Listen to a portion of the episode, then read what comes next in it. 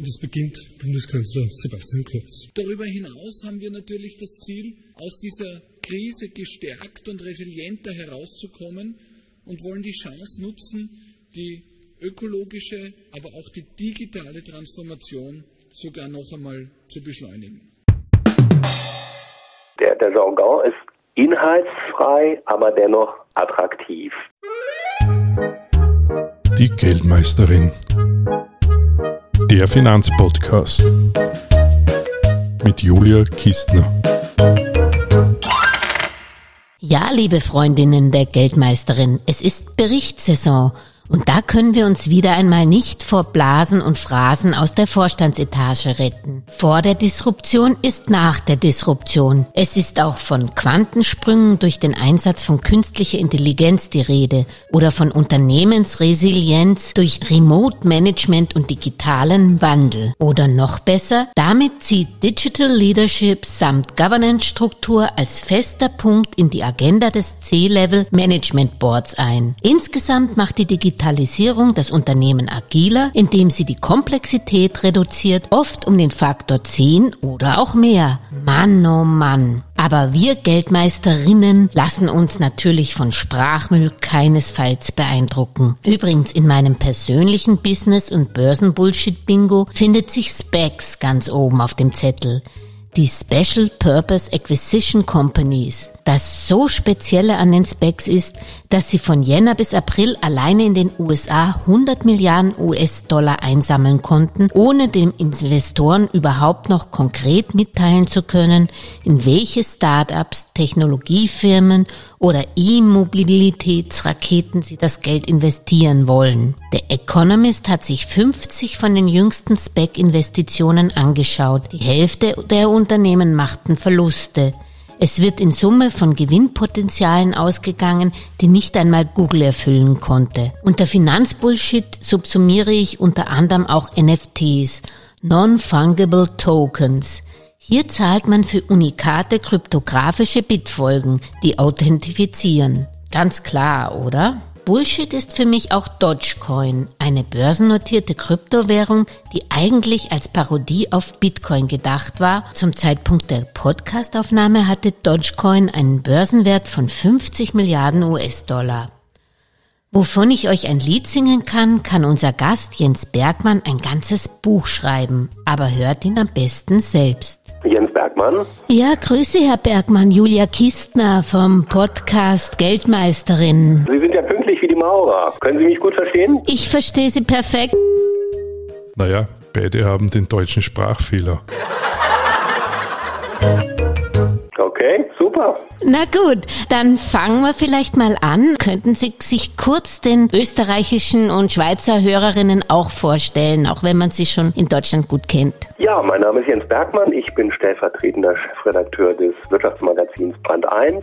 Bin auch schon sehr lange dort im Haus. 20 Jahre habe ich mit Erschrecken äh, festgestellt. Zuvor war ich für einige andere Medien tätig und äh, von meiner Ausbildung her bin ich Journalist und Psychologe. Ich habe also auch Psychologie studiert. Das erklärt auch, was Sie dazu bewogen hat, wahrscheinlich dieses Buch über Bullshit zu schreiben, Business Bullshit. Oder vielleicht können Sie da auch gleich hineingehen in Medias Res, worum es da eigentlich Ihnen geht. Ja, also das persönliche Motiv, dieses Buch zu schreiben, war auch so ein bisschen Notwehr, weil man als Wirtschaftsjournalist mit diesem Jargon ja unaufhörlich traktiert wird. Also die Unternehmen selbst, ihre Kommunikationsabteilung, die PR-Agenturen müllen einen ja unentwegt voll mit diesem Jargon und da habe ich natürlich auch sehr stark äh, drunter zu leiden. Ein wesentlicher Teil meiner Arbeit besteht auch darin, diesen Jargon, also Manager-Deutsch bzw. Business-Bullshit zu übersetzen ähm, und damit zu entzaubern. Also ich habe tagtäglich damit zu tun. Ich habe beobachtet, wie sich der Jargon auch immer weiter verbreitet hat. Mittlerweile ist es ja so, dass nicht nur Manager so sprechen, sondern auch Fußballer, Wissenschaftler, wir Journalisten, viele Leute eigentlich. Und äh, das hat bei mir zu der Frage geführt, äh, wie kommt das eigentlich? Warum ist diese Art der Sprache so, so attraktiv und äh, wo sind so die Fallstricke und Probleme darin? Und warum redet man Bullshit, speziell die Manager? Was ist da die Intention? Ja, Bullshit äh, kommt aus dem Englischen und ähm, ja, die, die Übersetzung äh, liegt eigentlich nahe. Es sind, es sind eigentlich Exkremente, also ähm, äh, der, der Jargon ist inhaltsfrei, aber dennoch attraktiv. Das ist so ein bisschen das Paradoxe daran. Warum ist er attraktiv? Also zum einen ähm, eignen sich diese einschlägigen Begriffe Blockchain, künstliche Intelligenz, die DNA eines Unternehmens, die eignen sich dazu anzugeben. Also man kann äh, damit Eindruck schinden. Die Leute, die diesen Jargon verwenden, haben so ein, auch so ein gewisses Zugehörigkeitsgefühl. Also wer so redet, gehört dazu und wer das vielleicht nicht versteht, also die, die, die typischen Akronyme zum Beispiel CEO, CFO, wer da, wer, wer das nicht versteht, der ist eben außen vor. Dann ist eine ganz wichtige Funktion äh, von Bullshit über Wissenslücken hinwegzutäuschen. Also man kann sehr gut über Dinge sprechen, von denen man gar keine Ahnung hat. Das ist so ein bisschen so Inkompensations-Kompensationskompetenz, die man damit ähm, äh, demonstrieren äh, kann. Und nicht zuletzt gibt es, gibt es auch Gelegenheiten, das gibt es bei Politikern, das gibt es bei Managern auch sehr, sehr viel, so Situationen, wo man eigentlich nichts sagen kann. Also aus vielleicht auch sogar äh, guten Gründen, aber doch etwas sagen muss. Und dafür eignet sich dieser, dieser inhaltsleere Jargon auch sehr gut. Dann kann, stellt man sich eben vor die Belegschaft hin und sagt, äh, dass man eine große Familie sei und äh, dass es mit der äh, Firma äh, vorangehe und am Ende des Tages wird man gut aufgestellt sein. Das ist alles äh, bedeutungsfrei, klingt aber äh, gut und man kommt ähm, damit gut durch den Tag.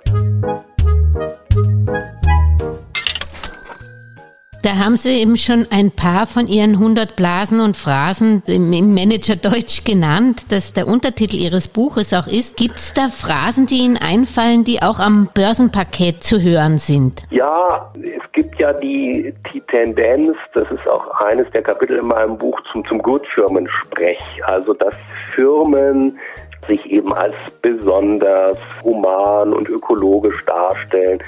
Also dazu gehört zum Beispiel Corporate Social Responsibility, abgekürzt CSR, also die gesellschaftliche Verantwortung von, von Unternehmen. Das ist auch so ein äh, Begriff, der, ähm, an dem ich viel Freude habe, weil die Ursprungsidee ist eigentlich alt und auch gar nicht so, so schlecht. Das ist ja so ein bisschen die, die Figur des ehrbaren Kaufmanns, äh, die hinter diesem, hinter diesem äh, Wortungetüm steckt. Kennen wir aus dem Buddenbrocks, also der ehrbare Kaufmann, der ähm, vernünftig agiert im Geschäftsleben, der zu seinen Mitarbeitern gut ist, der seine Geschäftspartner nicht hinter die äh, Fichte führt und der sozusagen nach Feierabend noch dem, dem Senat äh, vorsitzt und also auch noch politisch aktiv ist.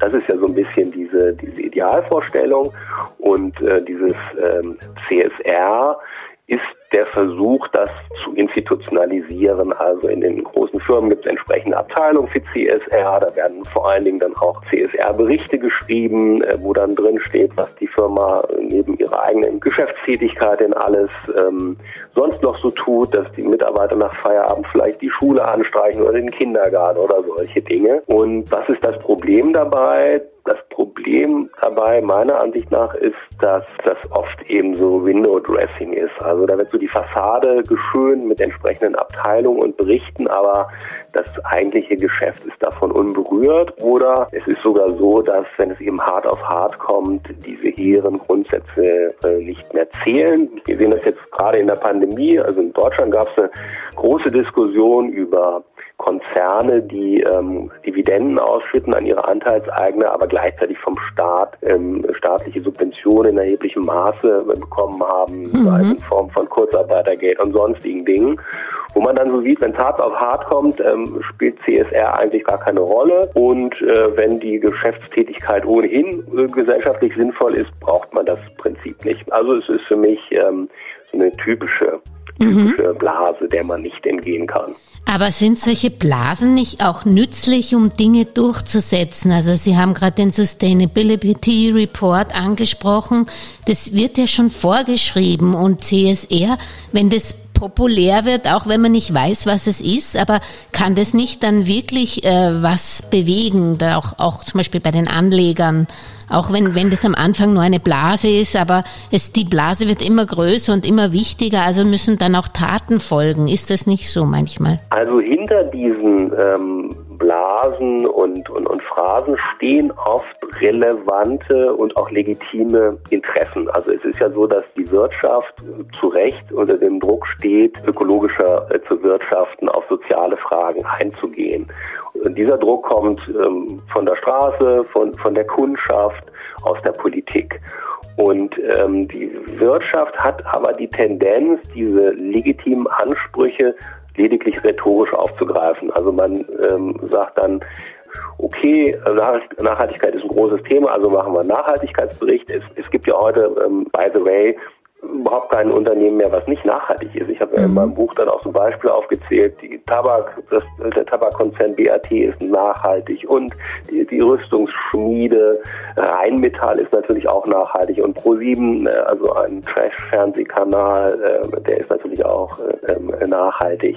Also teilweise ist dieser Bullshit eben, sagen wir mal, so eine Form, gesellschaftliche, legitime Ansprüche aufzugreifen, aber eben nur rhetorisch. Ein schlagendes Beispiel in dem Zusammenhang finde ich die Volkswagen AG. Die Volkswagen AG hat eine riesige Abteilung für Compliance. Compliance heißt ja, hm. dass mal, die, die Gesetze einhält und sich regelkonform verhält. Eigentlich eine Selbstverständlichkeit, aber dafür gibt es dann eben auch ähm, extra Abteilungen und Begriffe. Und ähm, die, äh, zwei hochrangige Manager haben über diese Abteilung ein, ein eigenes Buch geschrieben. Das ist im Beckler Verlag erschienen, wo sie gelobt haben, wie toll Volkswagen eben darauf achtet, dass nun da wirklich nichts anbrennt und niemand einen Fuß im Nassen hat. Und das Buch ist erschienen und zwei Wochen später poppte der Dieselskandal auf. In den USA hat man dann ja Volkswagen und auch andere dann später dabei erwischt, äh, dass sie die Abgaswerte nur auf dem Prüfstand einhalten und dass sie im, im normalen Straßenverkehr die Umwelt einfach verschmutzen. Also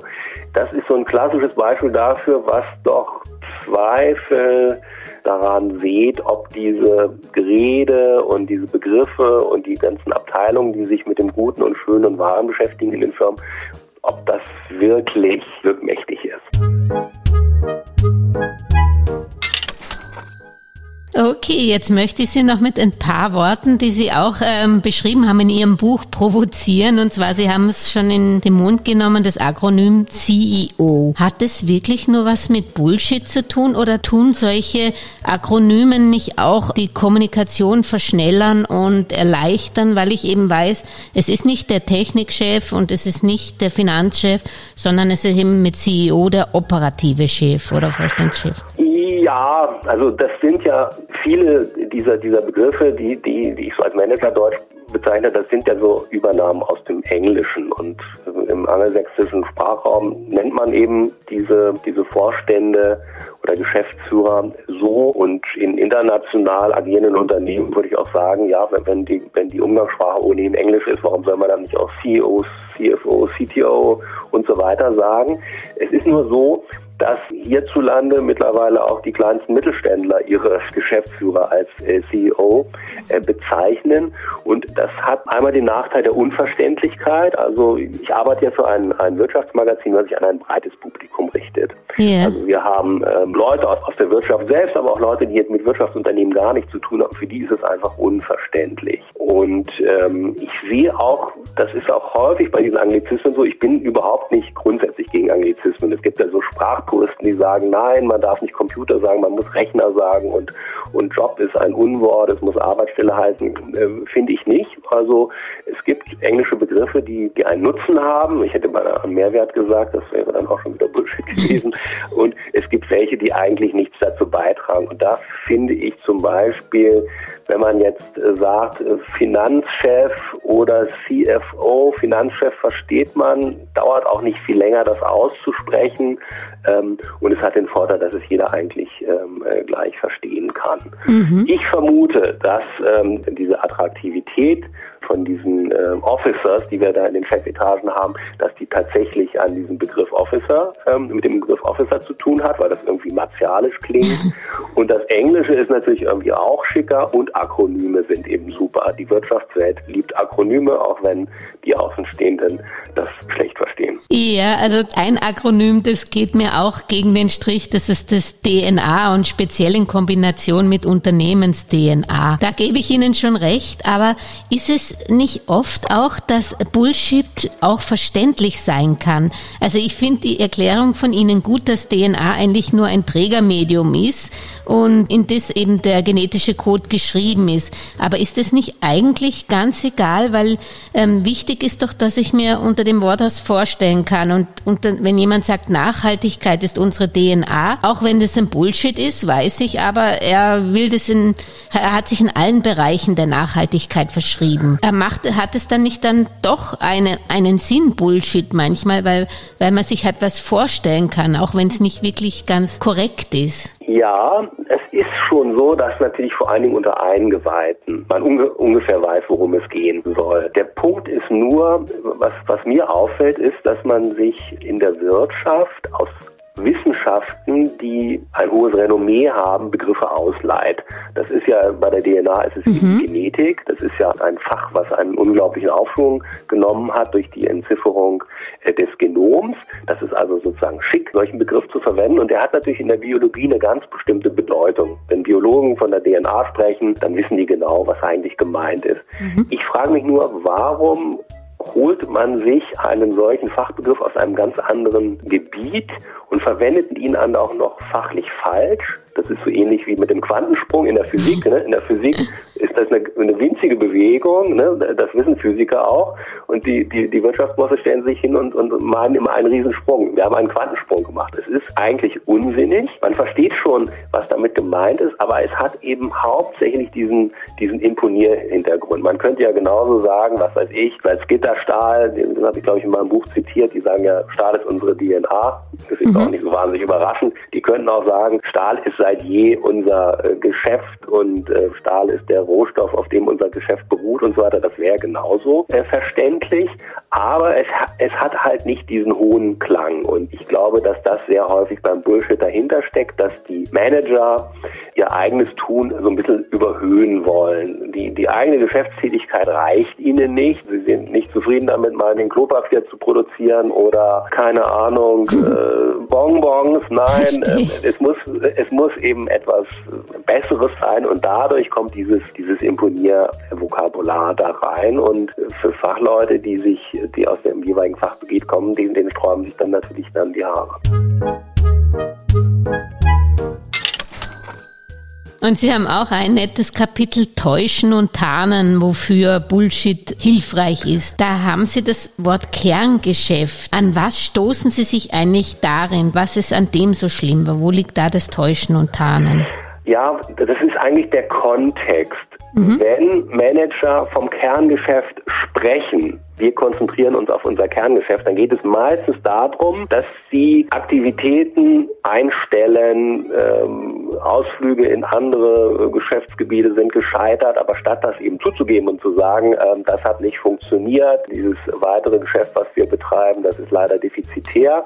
Stattdessen sagt man eben, wir konzentrieren uns aufs Kerngeschäft, also man verkauft etwas Negatives eigentlich positiv. positiv. Und äh, das, das Gegenteil ist immer Synergien. Also das sind so, das sind so diese beiden Pole, zwischen denen sich das bewegt. Also wenn äh, Bayer Monsanto übernimmt, also eine der ersten Übernahmen der, der Wirtschaftsgeschichte, dann äh, werden natürlich die Synergien beschworen, die man dadurch erreichen kann. Und wenn das dann schief geht äh, und man diese Fusion dann wieder ähm, rückgängig macht, wie bei Daimler Chrysler zum Beispiel, dann heißt es, wir konzentrieren uns aufs Kerngeschäft. Also es ist so ein bisschen wie beim Yoga, einatmen, ausatmen, mal ist das eine gut, mal ist das andere gut. Aber es ist natürlich für die Mitarbeiter ähm, sehr, sehr anstrengend und viele ähm, verlieren ja auch darüber ihre, ihre Arbeitsstelle. Das ist eigentlich so ein bisschen die Idee, die ich dahinter habe. Wenn Sie mal darauf achten, wenn Manager vom Kerngeschäft sprechen, ist meistens irgendwas im Argen. Irgendwas ist schiefgegangen. Aber, aber sie sagen natürlich nicht, ich habe Mist gemacht, sondern sie sagen,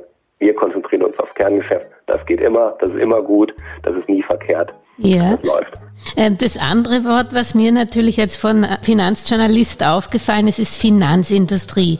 Gibt's die wirklich nicht? Weil wenn ich zum Beispiel, ich habe extra am Duden geschaut, es gibt auch zum Beispiel eine Werbeindustrie und, und wo ist da die Industrie? Und bei der Finanzindustrie kann ich mir noch vorstellen, dass ich eben bei einem Investmentfonds oder bei Derivaten etwas zusammenstelle, verschiedene Produkte und Einzeltitel und Schuldverschreibung, Kontrakte etc.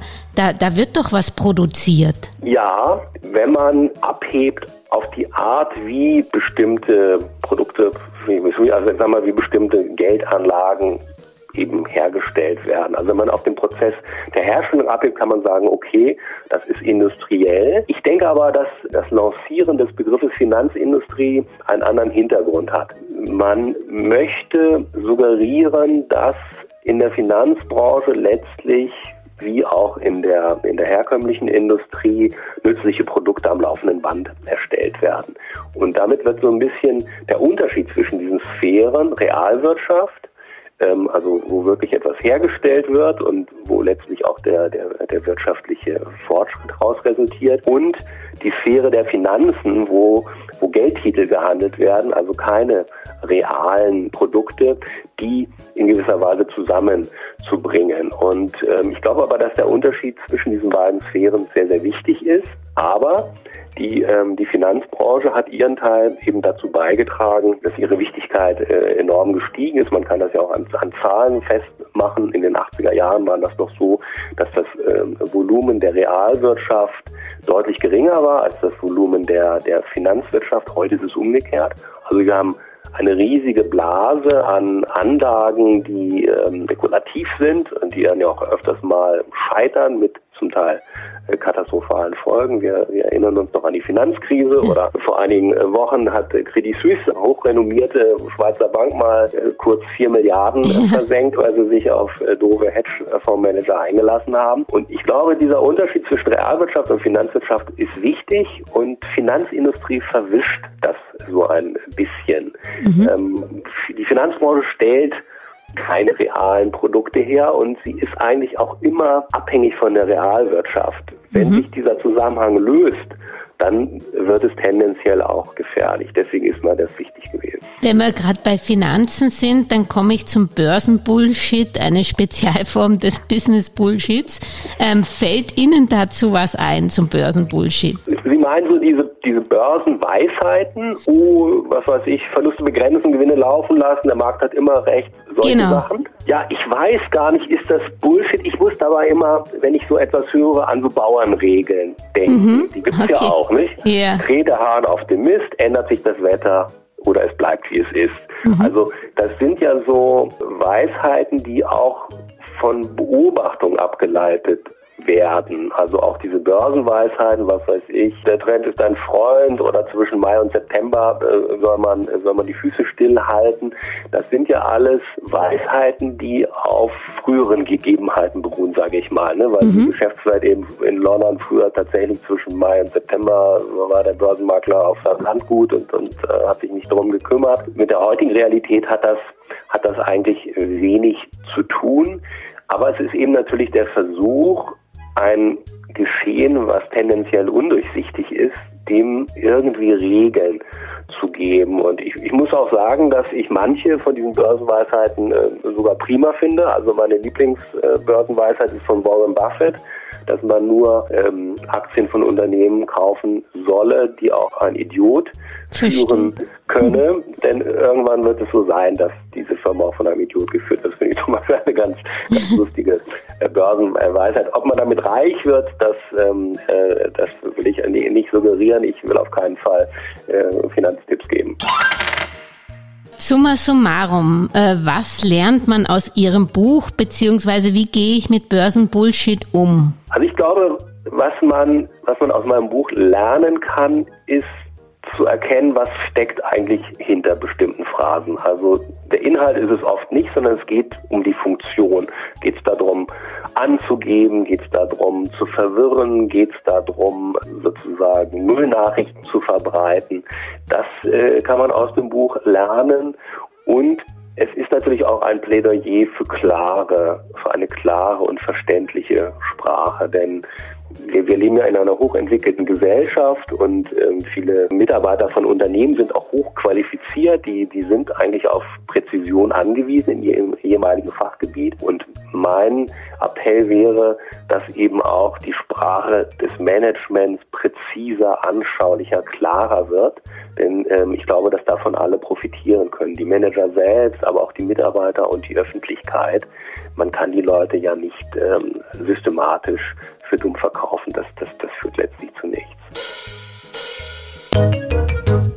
Vielen Dank, Herr Bergmann, dass Sie uns auf den Mund geschaut haben. Ich glaube, das trifft auch für unsere Branche zu. Ähm, mehr über Ihr Buch Business Bullshit Manager Deutsch in 100 Blasen und Phrasen findet man in den Shownotes, wo es erhältlich ist. Ich glaube, im Dudenshop. Ja, im Dudenshop auf alle Fälle und auch sonst in allen Buchhandlungen. Dann wünsche ich Ihnen alles Gute, auch für Brand 1 und äh, weniger Börsen und Business Bullshit in Zukunft. Das wünsche auch, Frau Kistner. Vielen herzlichen Dank. Und nochmals vielen Dank, Herr Bergmann, für das nachhaltige Out-of-Box-Gespräch, den offenen Austausch auf Augenhöhe. Ich bin überzeugt, Ihr Buch wird ein echter Gamechanger werden, ebenso wie die Geldmeisterin, wenn ihr diesen Podcast weiterempfiehlt, verlinkt und vielleicht sogar kostenfrei abonniert, überall dort, wo es Podcasts gibt oder auf www.geldmeisterin.com. Wir würden uns jedenfalls freuen, wenn ihr gemeinsam mit uns eine Digital Media Strategie für die Geldmeisterin ausrollt. Unsere ambitionierte Benchmark ist Brand 1 und ihre Leserinnenzahl. Wir halten jedenfalls an unserem Mindset fest. Wir machen zusammen mehr aus deinem Vermögen, damit du ein Leben lang gut leben kannst. Das ist unser Podcast Claim, unsere Mission Statement, unsere DNA. Eure Julia Kistner und eure Geldmeisterin.